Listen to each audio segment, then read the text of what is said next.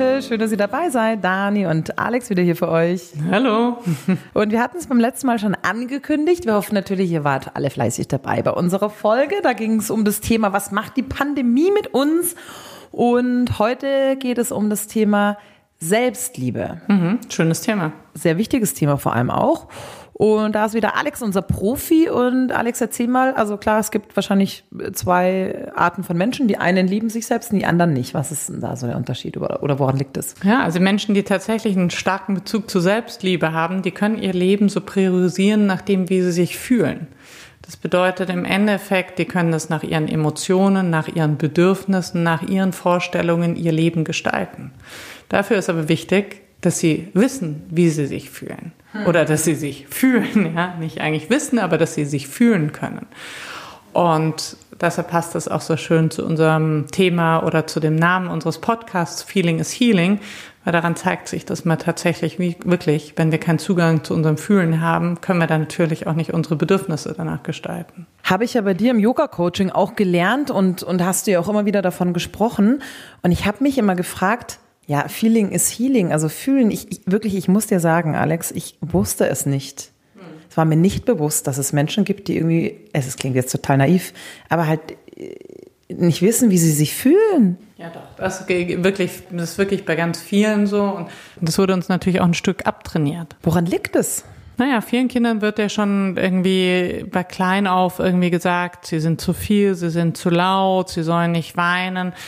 Ähm, das ist einfach so, wenn sie wütend sein, sie sollen sich jetzt mal beruhigen und so mit der Zeit verlernen wir das einfach ein bisschen. Also unterdrückte Gefühle eigentlich? Ja, stark. Und dann sozusagen auch irgendwie, man kann ja Gefühle, im Prinzip, gute Frage, man kann Gefühle nicht unterdrücken. Gefühle sind nicht unterdrückbar. Okay.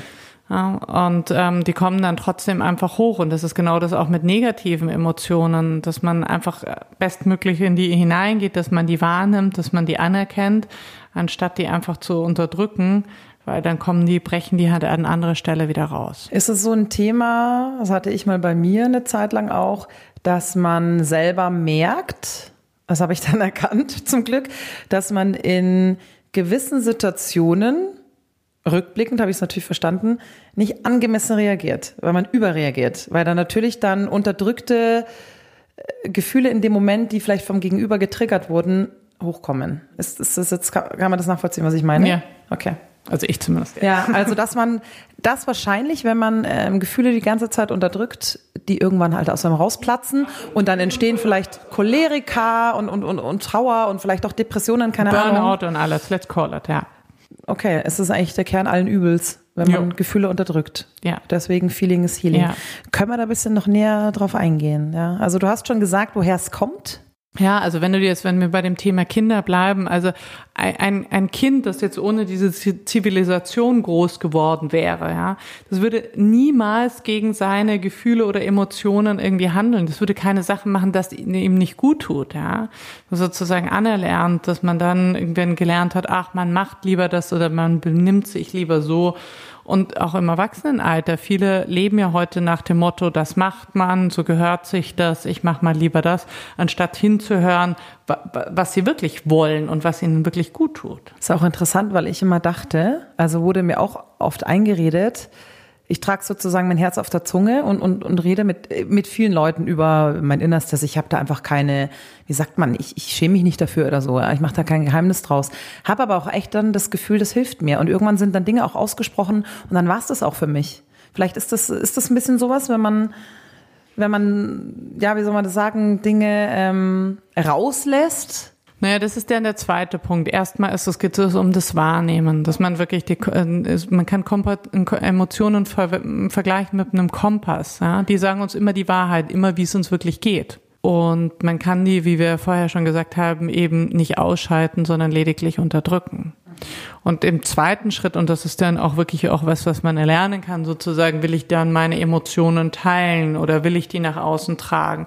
Aber das kann man ja dann ohne getriggert sein entscheiden oder sozusagen auch handhaben. Aber ähm, stimmt, da war bevor ja man sie gar nicht spürt, ja, ja, ist man ja gar nicht in der Lage, darüber zu sprechen. Ich, ich gehe jetzt, schau schon wieder davon aus, man fühlt sich ja, aber das ist, darum geht's ja eben genau, dass es viele nicht können. Okay, dann weiß ich auf jeden Fall schon, woher es ungefähr kommt, ja, also von früher auch und dieses darf man nicht, soll man nicht etc., ein bisschen so anerzogen. Und wie geht's dann weiter? Was sind dann vielleicht die Probleme irgendwann? Naja, die Probleme sind, dass man, wie du auch vorher gesagt hast, dass wir in so einem Pulverfass ähm, lebt oder total abgespalten in seinen Gefühlen, dass sich einfach gar nicht mehr spürt. Und letztendlich der Schlüssel ist wie in, in vielen Dingen unser Körper. Dass man einfach in den Körper hineingeht und ne, die Emotionen sozusagen über die die körperliche Ausstrahlung spürt. Also das heißt, ähm, du hast Nackenverspannungen, dann nimmst du es wahr, woher kommt es oder dir wird ganz mulmig und dann im zweiten Schritt ähm, merkst du irgendwie, was ist, oder kannst du feststellen, was ist eigentlich die Emotion dahinter. Ja, vielleicht ist es, ist dir mulmig, weil du Angst hast vor deinem Chef, der gerade in dem Moment in den Raum reinkommt. Ja. Ähm, das klingt wahrscheinlich für Menschen, die jetzt nicht so einen Bezug haben zu ihren Gefühlen, wieder abstrakt. Hast du da vielleicht so ein paar Tools? Oder wie, wie, wie, wie kann man denn Zugang bekommen zu den Gefühlen. Ja, also da gibt's ganz viele Tools, wie man irgendwie mit, also ähm, wie man mit Menschen irgendwie arbeiten kann. Also ein, ein Tipp ist, den finde ich gut und der wird auch gerade in Amerika einfach wieder von, von Therapeuten oft gemacht, dass man sich konkret Zeitfenster setzt. Also ähm, man kann das irgendwie zwei, dreimal am Tag machen, wo man sich wirklich auch einen Wecker stellt und dann einfach so ein bisschen bei sich selber eincheckt, wie geht's mir denn gerade, wie fühle ich mich man sich einfach wirklich dann immer wieder daran erinnert, ähm, ja, wie geht's mir denn gerade? Oder wenn man Entscheidungen hat, bewusste Entscheidungen zu treffen, und das kann im Kleinen oder im Großen sein, dass man die Frage sich stellt, wie würde das ein Mensch machen, der Zugang zu seinen Gefühlen hat oder der in Selbstliebe ist? Also würde der jetzt irgendwie das Glas Wein oder den Tee nehmen und würde der also einfach sich immer bei den so auch kleinen Entscheidungen immer die wieder die Frage stellen, wenn ich voll in meiner Selbstliebe bin und ganz erwerb bin auf meine Gefühle von meinen Gefühlen, wie würde ich mich jetzt in dem Moment entscheiden? Das war eigentlich total interessant. Mir ist gerade so ein Gedanke gekommen, als du gesagt hast, man soll mal reinhören oder sich ein Zeitfenster stellen, einen Wecker stellen, dass man ganz bewusst sich selbst erinnert, so hör jetzt mal bitte rein, wie geht's dir? Macht man ja auch so ein bisschen teilweise in Meditation, oder? So hat ja auch so einen Sinn. Aber Alex, es gibt ja dann so Menschen, die immer rastlos sind, die innere Unruhe, die immer irgendwie beschäftigt sind, die viel arbeiten etc. Dann fallen sie tot ins Bett und so. Sind es vielleicht, könnte man es ein bisschen pauschalisieren, Menschen, die keinen Zugang zu ihren Gefühlen haben oder unterbewusst davor davonlaufen, weil es ist ja eine Art Verdrängen, weil wenn du immer im Stress bist und immer aktiv und so, dann spürst du dich ja nicht. Und wenn du alleine bist und einsam wie im Lockdown zum Beispiel, plötzlich fängst du an, hey. Ich glaube, das kann, was ist denn ich glaube, pauschal kann man das irgendwie nicht sagen. Es gibt auch Menschen, die sind wahnsinnig aktiv in ihrem Leben und sind voll in ihrer Energie. Mhm und spüren sich und vielleicht gerade deshalb sind die voll in ihrer Kraft, ja, also sozusagen blühen da auf, weil sie einfach Zugang zu ihren Gefühlen haben und daraus gute Entscheidungen aus ihr, in ihrem Leben treffen können. Also ich glaube, ein buntes, reiches Leben ist nicht unbedingt ein Zeichen und das kann auch schon mal irgendwie in ne, auch irgendwie irgendwie ausfüllend sein ähm, von Menschen, die keinen Zugang haben. Aber es ist natürlich, also wir machen alle möglichen Dinge, ähm, um uns von unseren Gefühlen abzuspalten. Und irgendwie, das sind gerade die ganzen Addictions, ne, das sind irgendwie Alkohol, irgendwie auf Partys gehen. Klar sind das solche solche Dinge, aber kann so oder so sein. Und deshalb, man muss da einfach immer sehr vorsichtig sein. Pauschal, glaube ich, kann man in dem Bereich relativ wenig sagen viele haben ja Angst davor, wissen, dass irgendwie was ist, aber haben halt Angst hinzuschauen, haben vielleicht auch Angst vor ihren Gefühlen. Ja, das geht so ein bisschen in die psychologische Richtung. Aber wenn man dann mal hinschaut und hinspürt, ist es ja schon befreiend. Ist es da ein bisschen so dieses Feeling is Healing oder könntest du da noch näher drauf eingehen, auf dieses ja, total. Also das erste ist, das ist uns natürlich auch gerade anerzogen worden und vor allem gegen diese negativen Gefühle. Ja, das ist wirklich, das sind dann diese Prägungen, von denen ich vorher gesprochen habe, weil das Kind irgendwie zu laut war und zu wütend war. Ähm, und auch da, wie, wie, jetzt haben wir wieder den Vergleich zur Meditation, ist halt ohne Wertung einfach das Beste. Und wenn man letztendlich sagt und feststellt, ich spüre mich nicht oder ich habe keinen Zugang zu meinen Gefühlen, ist das ja auch der erste Schritt. Und dann kann man das mit ganz kleinen Schritten, mit Baby-Steps wieder versuchen zu erlernen. Aber ähm, dadurch ne, ist man auch schon einem Stück weiter, wenn man einfach merkt, man oder in manchen Lebensbereichen hat man einfach gar keinen Zugang mehr. Sind wir ja dann so ein bisschen abgekommen von dem Thema Selbstliebe. Ja, aber Selbstliebe hat ja dann was mit Fühlen zu tun, weil wenn du dich selbst liebst, dann hast du ja Gefühle für dich selbst sozusagen. Ja. Ähm, es gibt ja dieses Sprichwort, wenn du dich selbst nicht liebst, kannst du andere auch nicht lieben. Ähm, ist für mich immer so abstrakt. Warum ist das so, Alex? Wieso sagt man das so? Weil ich denke mir, oh, wenn ich einfach mal eine Woche echt eine schlechte Woche habe und mich selber nicht ausstehen kann, ich meine, das kennen wir alle, kann ich ja meinen Partner oder meine Family trotzdem lieben. Weißt du, wie ich meine?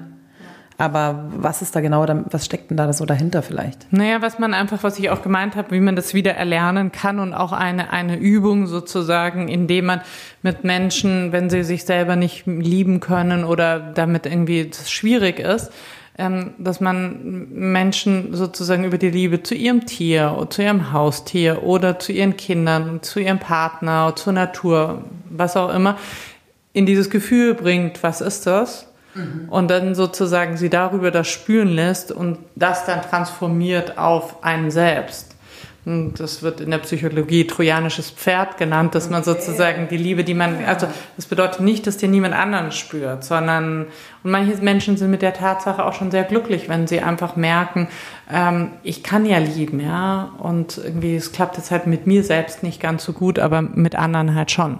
Okay, gut. Ist es dann so, wenn, kann man dann auch sagen, ja, oder anders gefragt, gibt es dann ein Gegenteil? Also was ist, was ist in demjenigen drin, der sich selbst nicht liebt? Ist es dann Hass oder? Wir haben alle ein, ein Stück Selbsthass. Das ist natürlich, worüber nicht so, wir so gerne reden wollen äh, und was man sich nicht so gerne ansieht. Der Teil ist bei jedem von uns in einem gewissen ähm, Bereich enthalten. Und ähm, wir können, das ist wie mit einem Garten, stellen den Garten voll Unkraut vor. Wenn du jetzt ja wahnsinnig viele Selbstliebe drauf schüttest, das du säst Blumen ohne Ende da drauf, wird es denen auch nicht ganz so gut gehen. Das heißt, du musst eigentlich an diesem Selbsthass, äh, in Anführungsstrichen, arbeiten, sozusagen, was verhindert dich da, da oder was hält dich da zurück und dann hat man, hat eben die Selbstliebe kann umso mehr aufblühen. Dann vielleicht zum Abschluss nochmal für alle zusammengefasst, für die das jetzt doch eher abstrakt war. Also wie, wie gehe ich das Thema dann jetzt an, Alex? Also nochmal zurück zu den Tools. Also wir sind beim Thema Selbstliebe, ja, und wie mache ich das jetzt? Jetzt los. Jetzt los. okay, ich möchte es lernen, wie geht's?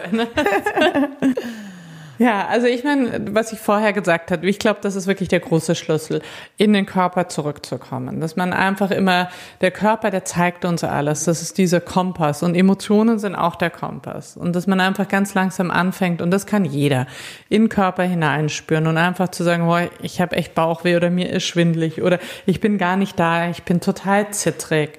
Mm, ich bin total flatterig, was auch immer. Ja, das, das können wir irgendwie, das sind sozusagen diese Ausstrahlung oder dieses Körperliche.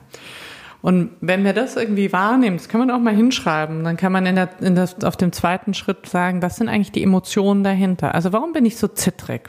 Vielleicht, weil ich gerade Angst habe, Angst alleine zu sein, Verlassensängste oder was vorher das Beispiel, der Chef steht vor der Tür, vor dem habe ich dann auch Angst oder ganz verschiedene Dinge, dass man einfach sozusagen merkt, dieses körperliche, was steckt da für eine Emotion dahinter.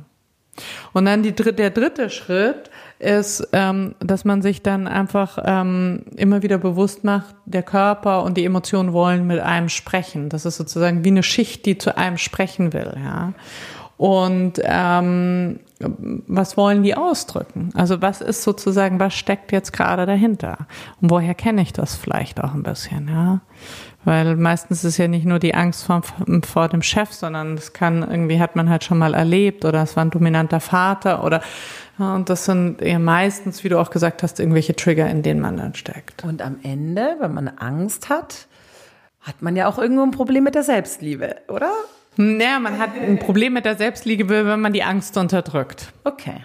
Genau. Also wenn man sie wahrnimmt und als solches sozusagen erachtet, dann nimmt die natürlich ja auch in ihrer Wirkung ab. Aber wenn man die unter den Deckel tut und sozusagen wegschiebt, dann wird's halt irgendwie blöd. Und das heißt einfach auch die wirklich wahrnehmen. Das heißt nicht, dass man da sich dann voll hineinstressen muss, aber einfach wahrnehmen und sagen, okay, mein Chef macht mir letztendlich Angst. Und dann kann ich auch als Erwachsener, als gesunder Erwachsener eben nicht als getriggertes Kind meine Entscheidung treffen. Wenn ich das jetzt dauerhaft feststelle und das ist jeden Tag so, ist ja auch mal eine bewusste, gute Entscheidung, dass man sich überlegt, vielleicht ein anderes Team zu wechseln oder ähm, mit dem Chef ein Gespräch zu führen oder vielleicht grundsätzlich ein anderer Job, wenn mir das jeden Tag Angst macht.